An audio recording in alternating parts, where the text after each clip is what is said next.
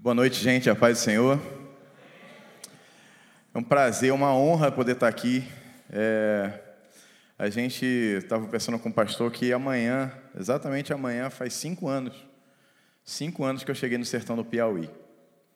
Cheguei lá com meu Fox, né, amontoado de coisa, saindo do Rio de Janeiro, para poder estar servindo lá. Logo depois a minha esposa foi de avião com meus filhos, né? Eu tenho, sou casado há 17 anos com Clarice. E tenho, a gente foi para lá com o Juninho, o Wellington Júnior, que ele tinha seis, sete aninhos, né? seis para sete anos, e a Elisa, que tinha um ano e quatro meses. E a gente foi para lá para o sertão do Piauí, e aí eu tenho, eu sempre falo, eu gosto de falar, né, que eu tenho um privilégio, né, eu posso ostentar. Porque ostentação missionária não é ter dinheiro, ostentação missionária não é ter carro. Ostentação de missionário é levar a mãe para o campo. Né? E eu tenho o privilégio de levar a minha mãe, minha mãe está lá comigo também, e a minha mãe é a ferramenta principal lá para que a gente possa desenvolver o nosso trabalho. Inclusive, a gente estava aqui em São Paulo, a Clarice está embarcando daqui a pouco para Acauã, é, para Petrolina, né, e depois ir para Acauã, e, e, nesse período que a gente ficou aqui em São Paulo, é, fazendo algumas visitas e tendo algum tempo de ministração, é, é, minha mãe foi cuidando das crianças lá, então era uma ferramenta principal lá. Mas são cinco anos que, que o Senhor nos direcionou para poder ir para o Piauí, através de uma palavra. Uma palavra que está lá em Isaías 58, 10, 11, eu queria até ler para você.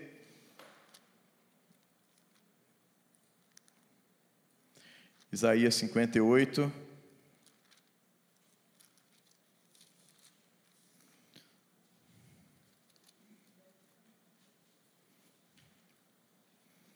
que diz assim: Se com renúncia própria você beneficiar os famintos e satisfazer os anseios dos aflitos, então a sua luz despontará nas trevas, então e, e a sua noite será como meio-dia, e o Senhor guiará constante, constantemente e satisfará os seus desejos numa terra ressequida pelo sol, e fortalecerá os seus ossos, e você será como um jardim bem regado, cujas fontes de água nunca faltam. Então, através dessa palavra, o Senhor nos direcionou para poder estar ali naquela cidade, né? E, e, e, sabe, estar bem confortável, sabe, por conta de você ter uma palavra de Deus direcionada para você estar ali.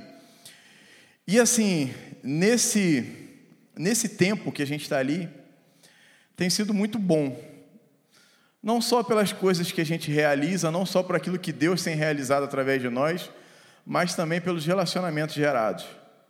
Sabe, o Senhor tem nos dado presentes assim, né? E, e o pastor Vanderlei é um desses presentes. O pastor Vanderlei é um desses presentes que Deus tem dado para a gente. A gente se conheceu, se não me engano, foi em 2017, né? 2017. 2018, foi em janeiro. Você foi, já foi direto por isso. 2018. Aí estava lá junto com o Impacto, lá que a gente foi feito lá no Bate-Maré e junto na construção da igreja. Deu pena dele tomando aquele sol na cabeça, ele carregando carrinho de mão. De repente, alguém mexe no jumentinho que estava com, com, a, com a água, o jumento dispara e sai derrubando tudo pelo caminho. Né? E foi uma experiência marcante ali, aquele tempo que a gente teve com ele ali. É, e, a, e, a, nossa amizade foi cada vez mais assim aumentando, a gente foi cada vez mais estando, estando junto e, e, e se falando. E aí, logo depois, surgiu o desejo do poço, que é, foi um verdadeiro milagre aquilo ali, aquele poço ali. É, eu não sei se eu contou, pastor. Posso contar? Posso? Poço do Bate-Maré, né? A gente estava lá, o Senhor tem colocou, no coração do pastor dessa igreja e dessa igreja para poder fazer um poço no povoado do Bate-Maré. Irmão, deixa eu te contar mais ou menos o que é o Bate-Maré. Bate-Maré é um povoado que ele é uma mistura de índio com quilombola. E a história daquele, daquela, daquela comunidade, a, a história como nasceu aquela comunidade é bem, é bem impactante. Existia um quilombo chamado São Martim e, e a fazenda chamada Caraibeira. Esse pessoal, os escravos fugiram da fazenda Caraibeira, foram para São Martim e eles residiam lá. E uma das, um, um dos homens lá, um dos negros desse, desse quilombo, saiu para caçar um dia E nisso que saiu para caçar, ele encontrou uma índia no mato. Levou essa índia para casa, amarrou ela num toco na, no quintal. Quando ela amansou, ele só teve 19 filhos com ela. E nisso nasceu a comunidade de Batimaré. É, é um povo lindo, lindo mesmo, lindo. A gente ama esse povo. Porém, é um, por conta, a gente acredita, por conta dessa realidade espiritual, por conta dessas coisas, dessas feridas que foram geradas, carregam, sabe, um peso espiritual naquele lugar ali.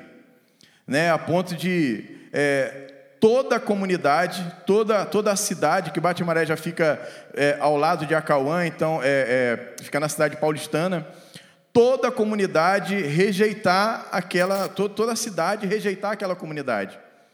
Há pouco, é, nós tínhamos um dessalinizador instalado lá, é, de um poço que tinha sido feito na comunidade, e eu fui conversar com o, o secretário de Agricultura, porque ele tinha, eu, ele tinha vetado a gente utilizar aquele poço, usar aquele dessalinizador, porque não havia local para poder despejar o rejeito. E aí ele chegou para mim e ele falou assim, Wellington, você tem certeza que você quer esse, esse, esse dessalinizador nessa comunidade lá? Aí eu falei, tenho. Ele, você tem vontade de que o teu projeto funcione, que dê certo? Aí eu falei assim, eu tenho, tenho sim. Então, se você quer que dê certo, não tira de lá, coloque em São Martim, porque lá nada dá certo. Nada dá certo, nada funciona. Eu sou secretário de Agricultura aqui, já estou no segundo mandato acompanhando o prefeito, e tudo que a gente manda para lá, nada dá certo. Sabe, existia um, um, um, preconceito sobre aquela comunidade, de confusão por conta de bebida, por conta de abusos, por conta de violência doméstica, por conta de tudo isso. Mas aonde o reino de Deus chega, aonde a luz, a luz de Cristo chega, a escuridão bate em retirada. Amém, querido? E já que eu comecei a contar sobre o Batmaria, eu vou começar a contar da história toda, né? Essa comunidade Ninho do Pato, onde a gente é, estabeleceu essa, é, essa, essa igreja, quem estava construindo essa igreja no Impacto, é, é, Deus tem falado muito com a gente sobre como a gente não desprezar os pequenos começos. Existe lá nessa comunidade, quando nós começamos a atuar primeiramente em, em Ninho do Pato, nós realizávamos cultos lá na semana, enchia de gente, enchia. Até que o seu Wilson e a dona Isabel, o Manel, o Alex, a Sidnalva, que eram todos da mesma família, aceitaram a Jesus. Quando eles aceitaram a Jesus, eles firmaram um compromisso de se batizar, toda a comunidade virou as costas para ele. O que eles estavam dizendo, olha, nós queremos sim que eles venham pregar aqui, mas a gente ter compromisso com eles, a gente não quer não. Então toda a sua família, a comunidade que era a família deles ali rejeitaram eles. Mas o Senhor tem usado tremendamente aquela família. Que o seu Wilson, passado de algum tempo, ele disse assim: Eu preciso levar vocês no local onde eu nasci. No local onde eu nasci. Porque lá, essa, essa mensagem que vocês falam para a gente aqui, lá eles precisam ouvir. E aonde era essa comunidade? Bate-Maré. E aí ele levou a gente para lá. E durante um ano, Durante um ano, nós realizávamos cultos semanalmente lá, de casa em casa. As pessoas pediam culto nas suas casas. No final, a gente convidava as pessoas para vir à frente, para orar por elas. E era, era, não existia um culto em que é, é, os demônios não se manifestavam, não eram e pessoas não eram libertas ali. Durante um ano. Porém, ninguém se convertia. Ninguém, ninguém tomava decisão por Jesus. Até que teve um tempo nós estabelecemos um jejum, fomos para lá, para dentro da comunidade, a gente recebeu uma equipe de prático missionário, estávamos ali, sabe, focados ali em fazer evangelização, então a gente fazia um tempo de oração pela manhã, à tarde a gente saía fazendo evangelismo. Em dez dias foram 13 decisões. E aí as coisas começaram a fluir. A gente sentiu que a partir daquele momento ali houve um romper um romper no mundo espiritual ali, sabe, como se os céus abertos estivessem, estivessem se abrindo ali sobre aquele local. A ponto, querido, que hoje o Bate-Maré, que é uma comunidade de mais ou menos 300 famílias, é, é, todo, é, a grande maioria do Bate-Maré participa do nosso culto, a gente tem acesso às casas lá, sabe? E, e, é algo muito maravilhoso. A gente já tem em torno lá de, em três, três, quatro anos que a gente tem trabalhado lá, a gente tem mais de 50 pessoas batizadas. E, e, e, a, e, o, e a atmosfera espiritual da, da comunidade mudou. É algo impressionante. Eu falo que a gente, a gente atua não só em Batimaré, mas em mais outras sete comunidades no interior. Mas em nenhuma outras, assim, o fluir do rio de Deus flui da mesma maneira que flui no Batimaré. É algo impressionante. Antigamente a gente sentia um peso quando ia para lá. Hoje a gente sente, a gente conta os dias para poder ir para lá. Eu estou aqui viajando esses dias e as pessoas me ligam, pastor, quando é que você volta? Queremos o senhor aqui. Então as pessoas têm sede de ouvir a palavra de Deus, sede de, de pregar o evangelho. Hoje a gente já tem na comunidade, na comunidade, o Valdirênio e a Paula, que são alguns líderes ali, e o Júnior e a Juscelia. Eles já são líderes que já, já tem algumas equipes que se reúnem para poder ir em outros povoados, para poder fazer evangelização, para poder realizar culto. Sabe, Deus tem feito algo maravilhoso ali. E uma dessas coisas assim, e assim, e o povo do Batimaré é, ensina para a gente. Ensina. Né? É, eles, é, a gente teve um, no ano passado a gente viajou e aí a gente passou um mês fora. E aí, sem, sem, chegar, sem ter acesso à comunidade. Porque, primeiro, porque tinha chovido e alguns missionários tinham viajado. Então, quando chove, não tem acesso. E aí, diz que o pessoal da comunidade, algumas pessoas falaram assim: ah, vocês são uma igreja sem pastor, porque o pastor de vocês não vem aqui. Eu falei assim: não, nós temos nosso pastor sim. O nosso pastor é Jesus Cristo. E aí eu lembro que num dia, era um culto de quarta-feira, que aí eu cheguei lá depois de um, mais de um mês sem conseguir ir lá. Aí eu cheguei para a irmã Juscelia, falei assim, Juscelia, hoje tem culto, não tem? Tem. E quem é que vai pregar hoje? Ela, não sei, pastor, o Espírito Santo vai dizer. E aí eu pensei, bom, eu como eu sou o pastor, então o Espírito Santo vai dar uma prioridadezinha para mim, né? Então eu estou chegando aqui depois de um mês, eu vou, então, deixei em liberdade, mas eu já imaginava. Já preparei o texto, já marquei. Quando eu cheguei na comunidade, e aí, a irmã que estava dirigindo o culto, eu, quero, eu queria chamar a irmã Paula para poder trazer a palavra. Eu falei assim, poxa Deus, e eu? Sabe, então ele já tem se desenvolvido, e ela, ela pregou sobre as bem-aventuranças. Sabe, irmãos, assim, a gente ouvir uma pregação sobre as bem-aventuranças num contexto de Sudeste é, é, é lindo, mas no sertão, no sertão, contado pelo sertanejo, é algo maravilhoso. E aí chegou o poço. Eu vou chegar, toda essa volta para chegar no poço, né, gente? Mas fomos lá, marcamos o poço. Alguém que era especialista na região falou: Não, aqui você pode marcar aqui. Colocou uma pedra lá. Falou: Não, aqui é o local do poço. É o local do poço.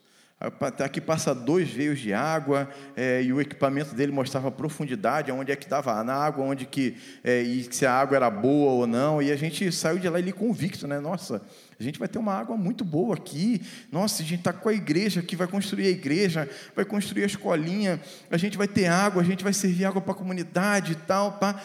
Ficou muito animado. Pois bem, marcamos o dia para o cara perfurar o poço.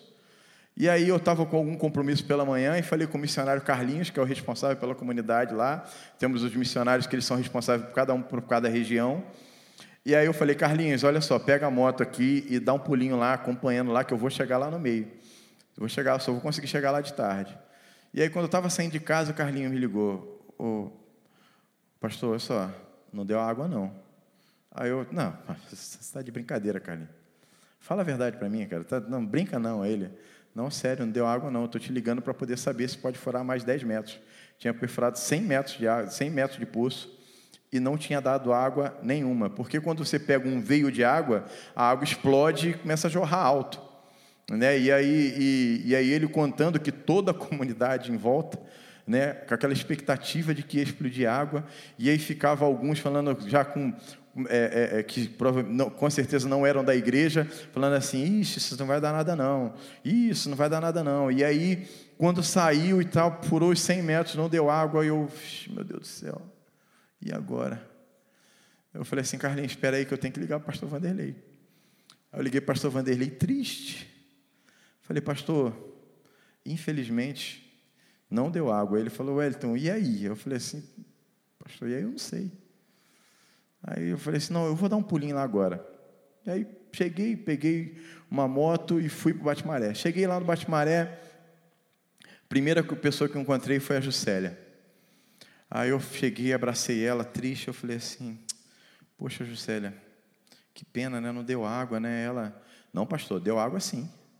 Eu falei assim, que isso, irmão? Carlinhos falou que não deu água, não explodiu água. Não, pastor, deu água sim. Não deu água do jeito que você queria, mas deu água do jeito que Deus queria. Aí eu, hum, tá bom. Aí a gente foi lá, coloquei o ouvido lá e vi aquela minaçãozinha de água. Eu falei, bom, a gente vai conseguir ter um poço aqui, vai dar para poder servir a igreja aqui um pouquinho, né? Não vai dar para poder rodar ali direto, do jeito que a gente pensava, né? E aí, pois bem, a gente chegou, chamou alguém para poder equipar o poço.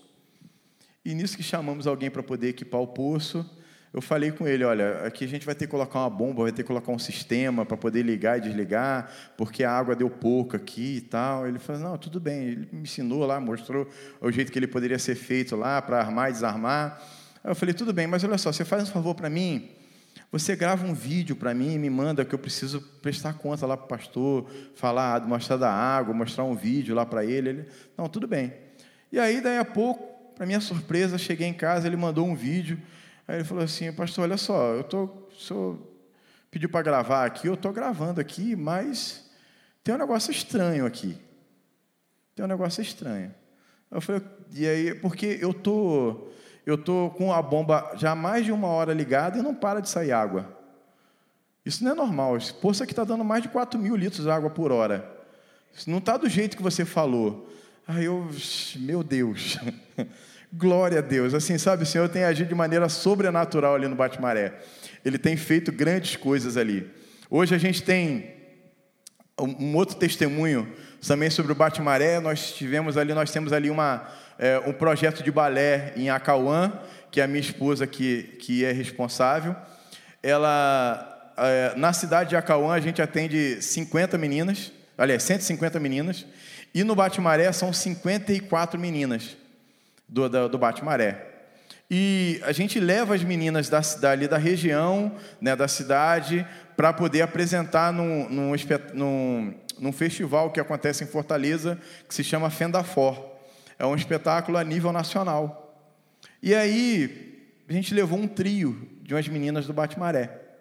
Ensaiamos ela, ensaiamos uma coreografia muito linda, né? E é sempre a gente sempre traz uma mensagem do Evangelho, sabe, num, num contexto onde pessoas vão falar sobre é, prostituição ou pornografia ou até suicídio, é, de, conceitos de morte, e a gente vai ali para poder levar a vida.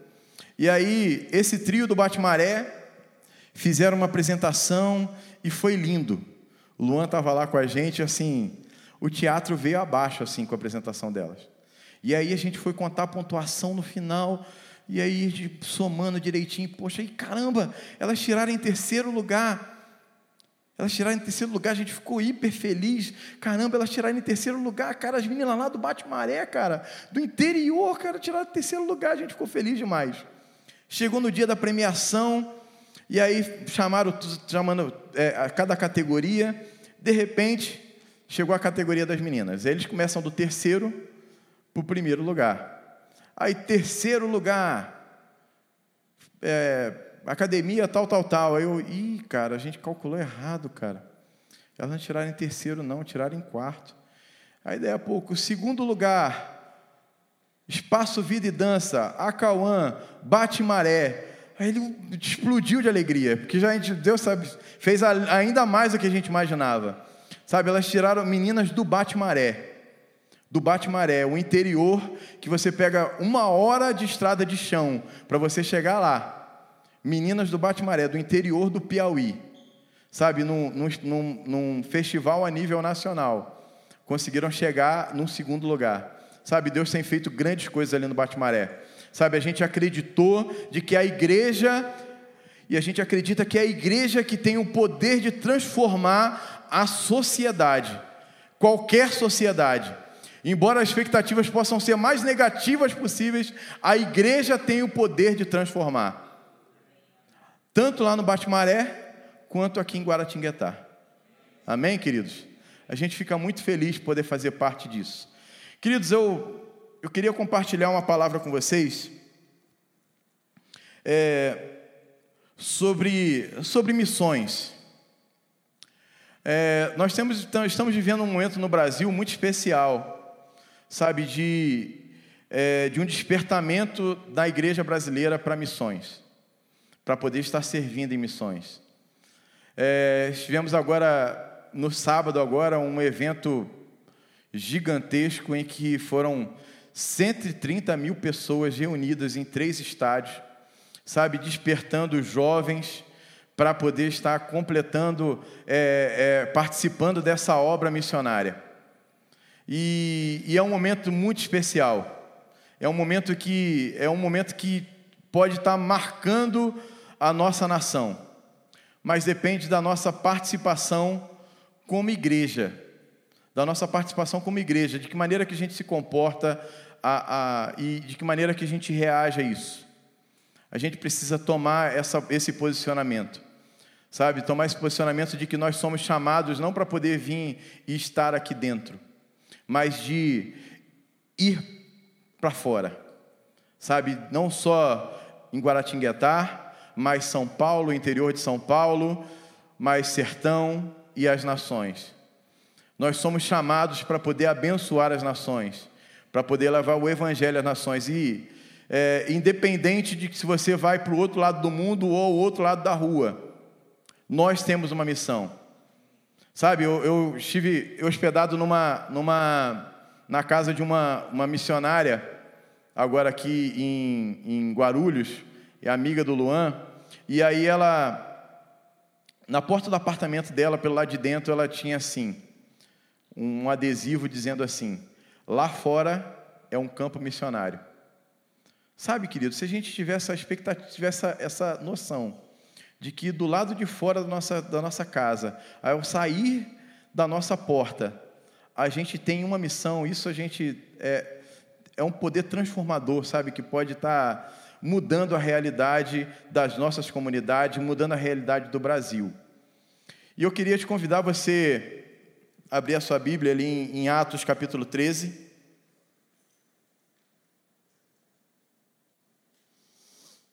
A partir do verso 1.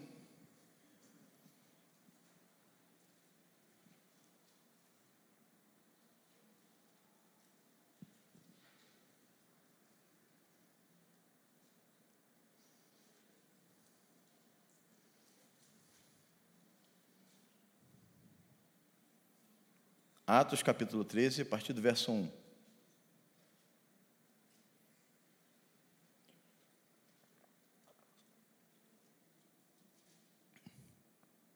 Diz assim: Na igreja de Antioquia havia profetas e mestres: Barnabé, Simeão, chamado Níger, Lúcio de Cirene, Manaém, que fora criado com Herodes o tetarca, e Saulo. Enquanto adoravam é, o Senhor e jejuavam, disse o Espírito Santo: Separa-me Barnabé e Saulo para a obra que eu tenho chamado. Assim, depois de jejuar e orar, impuseram-lhe as mãos e os enviaram. Ah, vamos orar? Feche seus olhos. Jesus, nós te louvamos, Pai, e te agradecemos, Jesus, pela tua palavra. Te pedimos, Espírito Santo, que você venha fazer a obra que somente você pode fazer, Pai, de trazer despertamento aos nossos corações Deus, de fazer, Deus, com que a gente saia daqui, Pai, de maneira diferente, Pai, à luz da Tua palavra, Pai. Nós te pedimos, Pai, te clamamos para que o Senhor venha trazer revelação, Pai, entendimento e convicção ao nosso coração nessa noite, Pai, em nome de Jesus Cristo. Amém. Queridos, é, é interessante a gente pensar sobre essa igreja de Antioquia de como é que surgiu essa igreja. Essa igreja surgiu a partir de um momento de perseguição. Após a morte ali de Estevão, diz que os cristãos começaram a ser perseguidos e foram espalhados por toda a, a, a região ali. E, e, nisso, que à medida que ele diz que eles eram espalhados, eles se espalhavam e também comunicavam sobre o Evangelho, e comunicavam sobre Jesus, e falavam sobre a salvação que, haveria, que há em Jesus Cristo. E ao chegar ali, nessa região de Antioquia, eles se estabeleceram, e, e começou a haver um movimento ali muito intenso da igreja ali que se reunia a ponto em que o apóstolo Paulo, é, Barnabé é enviado a, a, a Antioquia para poder observar e ver o que estava acontecendo ali. E ver o que, o, o que, que movimento era aquele que estava acontecendo ali. Barnabé, o texto diz que ele ficou tão impressionado com tudo aquilo que estava acontecendo, que ele foi lá e buscou Saulo para poder estar com ele ali. E, e eles estavam ali, e diz o texto que é, aquelas pessoas que, que se reuniam ali na, na igreja de Antioquia, eles eram tão envolvidos e tão apaixonados por Jesus, que foi a primeira vez que foi chamado de cristãos. Que aqueles que seguiam a mensagem da cruz foram chamados de cristãos. Tamanha a identificação que eles tinham com o Cristo sabe, a ponto de perder a sua vida, a ponto de abandonar a sua vida, abandonar a sua vontade e se sacrificar por um propósito. Sabe, eles se envolviam, eles tinham esse envolvimento. Diz que quando houve um momento de perseguição e de fome em, em Jerusalém, essa igreja se reuniu também para poder dar uma oferta generosa aos irmãos que estavam ali em Jerusalém. Sabe, eles tinham um envolvimento e um comprometimento com essa, com essa obra missionária, com, esse, com, com o sentido de ser igreja. Sabe, eles estavam ali imitando a igreja de Atos, a igreja de Atos 2 ali, quando foi formada que eles se reuniam no pátio do templo, eles faziam as, as refeições em, juntos, sabe, eles estavam atentos aos ensinos dos apóstolos, e diz que eles tinham, eles tinham tudo em comum, e que cada um vendia suas propriedades e bens, sabe, e, e repartiam segundo a necessidade que cada um tinha, e o resultado disso qual era? A Bíblia diz que eles caíam na graça do povo. Em algumas versões diz que eles ganhavam a simpatia de todo o povo, e o Senhor os acrescentava diariamente aqueles que iam sendo salvos. Sabe, é, é interessante que é, a forma que eles viviam, é, não, não existia aquela, aquela equipe de evangelismo. Não era um evangelismo, era, era o ser cristão. Sabe, o ser, o viver deles ali era, era a forma de evangelismo. Eles pregavam com a vida. Eles não pregavam somente com palavras, eles pregavam com a sua própria vida. Sabe? É, e é interessante a gente pensar sobre isso. Né? De que como a gente tem sido em relação a isso, como a gente tem sido como igreja. Sabe? A gente tem, tem feito essa diferença. É, é, as pessoas, ao identificar, ao olhar para eles, identificavam eles ali: olha, ali são os cristãos o comportamento deles ali, a forma, a entrega deles, a dedicação deles, sabe, o caráter deles, a generosidade deles, caracterizavam e diferenciavam ele de todo o povo. Só que essa igreja aqui também iniciou um movimento missionário extraordinário. Extraordinário. Que a gente pode ousar dizer que foi o, o, a causa de a gente estar aqui reunido hoje. Essa igreja aqui enviou Paulo e Barnabé para as missões, para ir para as nações. E se a gente parar para poder pensar sobre a importância disso, é só a gente olhar para a própria Bíblia aqui e olhar o, o conteúdo do, do Novo Testamento. Quem escreveu? O apóstolo Paulo. E ele escreveu para quem? Para as igrejas em que ele plantou, para as igrejas que ele, é, que, que ele iniciou, que ele deu esse start. Imagine se ele se a igreja retivesse eles ali, não, não, não vamos manter ninguém não, vamos segurar eles aqui, vamos segurar todo mundo aqui, porque está muito bom. Está muito bom esse movimento aqui, está muito bom aqui. Se a gente for tirar desse momento de comunhão, a gente vai, a gente vai perder isso. Sabe, há uns dois, três anos atrás eu fui ministrar numa igreja que o pastor fez questão de chamar a gente, até lá em, em é do lado de Uricuri, ali em Araripina. Era um pastor também que ele tinha ido do Rio de Janeiro, ele tinha assumido uma igreja Nova Vida, que a igreja estava meio que estava é, passando por um processo muito difícil. E aí ele disse assim, ele falou assim, olha, o Senhor falou comigo que se eu quisesse que a igreja crescesse novamente, eu precisava falar sobre missões. Sabe, é, a gente fica parando para poder ver o movimento morável. Sabe, o movimento dos moráveis. Os moráveis eram um povo que eles se. É, é, era uma igreja, se eu não me engano, no século XVI, que eles tinham é, um movimento de oração que durou 100 anos. E mais da metade da sua igreja foi enviada. Mais da metade daquelas pessoas que se reuniam naquele povo ali tinha sido enviada às nações. Sabe, eles tinham esse, esse ardor missionário. E a gente precisa entender isso como igreja. Nós precisamos viver isso como igreja. A gente precisa viver isso.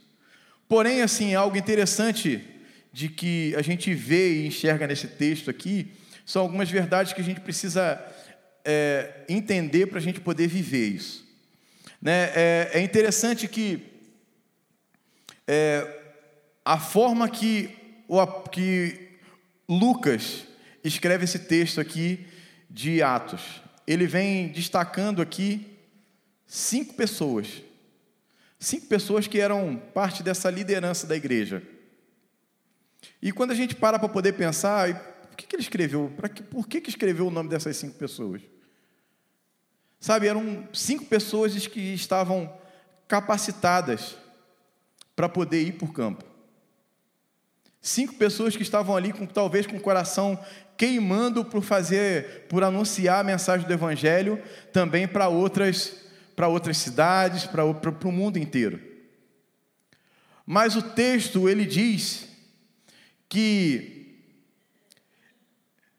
o Espírito Santo no momento em que eles estavam adorando, no momento em que eles estavam jejuando, sabe, não existe movimento missionário, não existe movimento de missões, não, não, não se baseia em adoração e em jejum.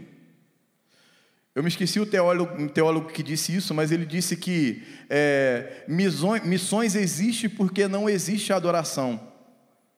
Piper, né? John Piper. Ele disse que missões existe porque não existe adoração em todos os povos. Porque se existisse adoração em todos os povos, não precisaria existir missões. Então, para isso que missões existem, para que levar todos, para que todos os povos o adorem, para que todas as nações o adorem.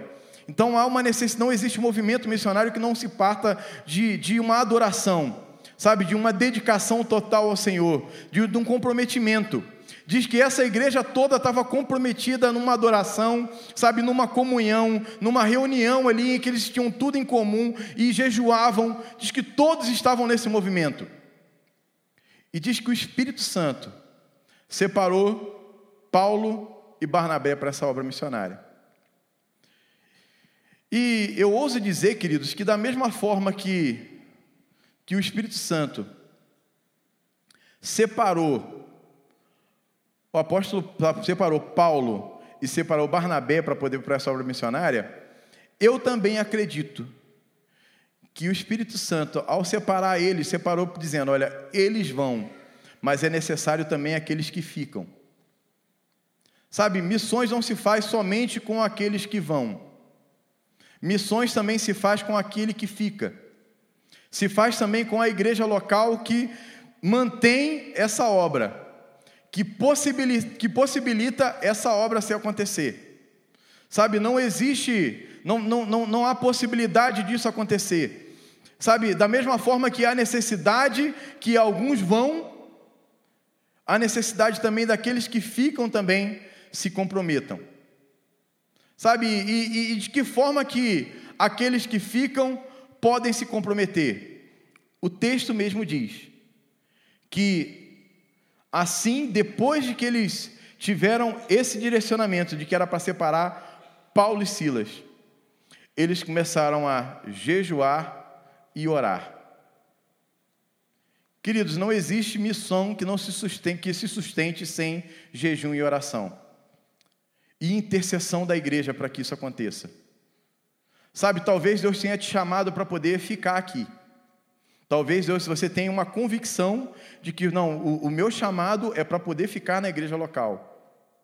Mas isso não te não te exclui. Isso não te exclui de fazer parte daquilo que Deus está fazendo pelo mundo. Sabe, o teu jejum, a tua oração é muito importante. Queridos, eu vou dar um testemunho aqui. É, sabe o que é mais difícil no campo? Eu estou há cinco anos. Sabe o que é o mais difícil no campo durante você ficar longe da tua igreja local? É o distanciamento que você tem dos seus amigos. Sabe, falta, um, falta, falta esse comprometimento de, de, de amizade, de oração. Eu, eu lembro que eu tinha amigos, amigos de verdade, na minha igreja, são meus amigos até hoje, mas e que em alguns momentos que eu estava e eu ligava para eles, e aí, meu amigo, como é que você está, cara? Está bem? A primeira coisa que ele respondia era assim: pô, cara, então, eu nem perguntava nada. Não, então, cara, eu tô, eu tô meio quebrado agora aqui, mas eu, eu vou mandar uma oferta para você. Nossa, aquilo me ofendia tanto. Sabe, o que mais o missionário precisa no campo, o que mais aqueles que, aquilo que, aqueles que ficam pode fazer, é fazer uma ligação, é mandar uma mensagem. E aí, como é que você está, meu amigo? Estou orando por você. Sabe, mandar um áudio fazendo uma oração por ele. Aqueles que vão precisam da intercessão daqueles que foram chamados para ficar. A gente precisa dessa cobertura espiritual. Sabe, talvez Deus tenha chamado alguns, alguns aqui para poder fazer parte disso, para ir, mas assim como dois foram e três ficaram, que a maioria ficou então, talvez a grande maioria realmente tenha um chamado específico para poder ficar aqui. Mas o chamado específico que você tem para ficar aqui não te exclui de estar orando e jejuando por aqueles que foram. Sabe, a gente precisa disso.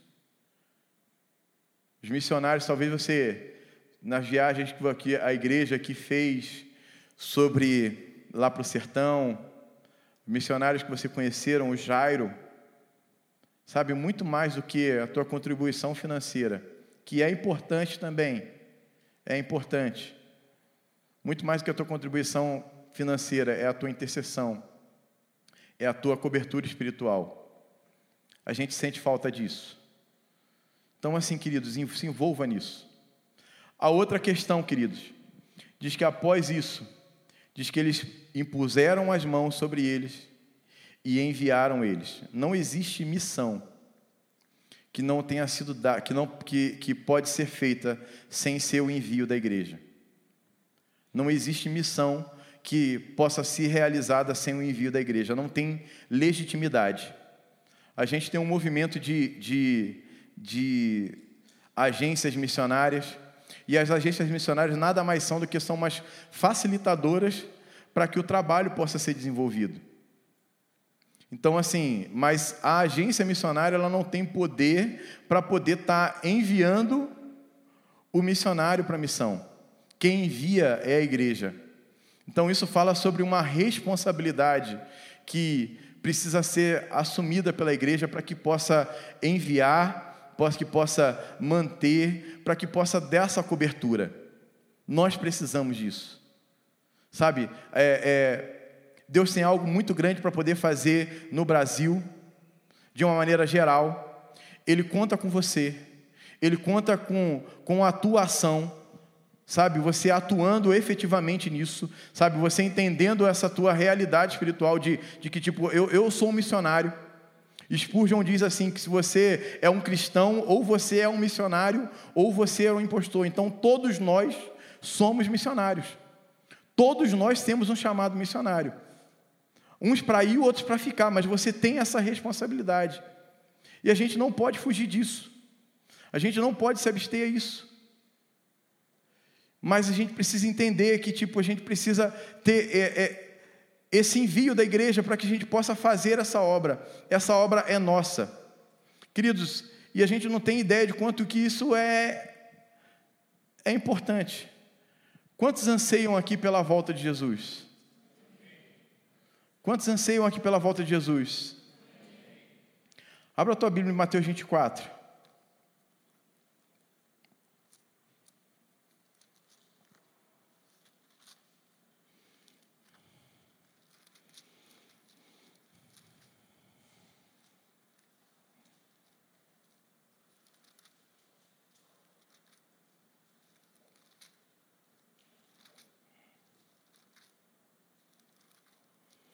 Mateus 24, no verso 14. Jesus ele vem dando uma declaração sobre os tempos do fim. São coisas que são dentro do, do, que a gente tem vivido esses dias, catástrofes, o amor de muitos se esfriando, sabe, essas coisas acontecendo. Mas Jesus disse assim: que este evangelho será pregado em todo o mundo, como testemunho a todas as nações então virá o fim. Sabe, queridos, é nossa responsabilidade levar esse evangelho a todas as nações. Tem um, um pastor chamado Oswald Smith, da Igreja do Povo de Toronto. Ele dizia assim: é, é um egoísmo. Sabe, é você entender de que, tipo, você pegar um, um, fazendeiro. Nenhum fazendeiro que tem uma terra muito grande vai plantar somente num pedacinho de terra. Ele quer plantar em toda a terra. Sabe? Ele falava que como pode pessoas é, terem a oportunidade de ouvir falar de Jesus várias vezes durante a, durante a sua vida e outras pessoas não terem nem sequer uma vez essa oportunidade. E nisso a gente inclui aí nesses povos minoritários sertanejos, ribeirinhos, é, ciganos, que nunca ouviram. Cidades, povoados ali do, do, do sertão nordestino, existem uma estatística que dá de 6 mil povoados sem presença evangélica, sem nenhuma igreja evangélica. Comunidades quilombolas também, que são milhares de quilombolas também, sem nenhuma presença evangélica. Sabe, se a gente anseia tanto para que Jesus volte, se a gente anseia tanto para que Jesus venha, a gente precisa se importar por isso.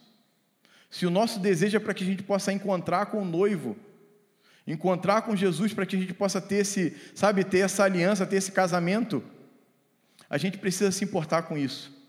E a gente se importa com isso, enviando, orando, sustentando. Nós fomos chamados para isso, querido. Nós fomos chamados para isso. Sabe, talvez você não fosse essa palavra que você imaginava estar recebendo nessa noite. Sobre missões. Talvez você gostaria de receber uma palavra sobre aquilo que pudesse é, trazer um, um, um conforto para você. Mas imagina sobre você estar bem confortável. Você está bem com você, enquanto o outro lá nunca ouviu falar sobre Jesus. A gente precisa ter esse compromisso, a gente precisa ter esse entendimento, querido. Nós somos chamados para mudar a realidade, para mudar a realidade da nossa rua, do sertão e das nações. Nós somos chamados para isso. Eu queria a igreja, essa igreja aqui, a gente tem entendido que através do pastor que tem liderado essa igreja, o pastor dessa igreja, tem, tem esse coração, tem esse coração de tanto aqui em Jerusalém, quanto Judéia, Samaria e os confins.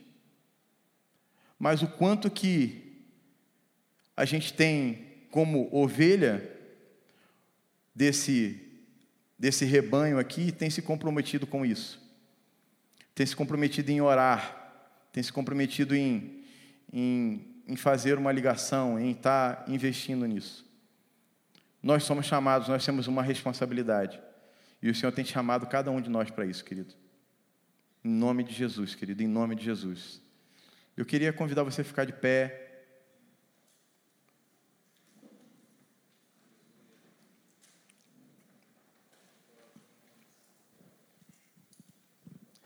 Você fechar os seus olhos. Sabe,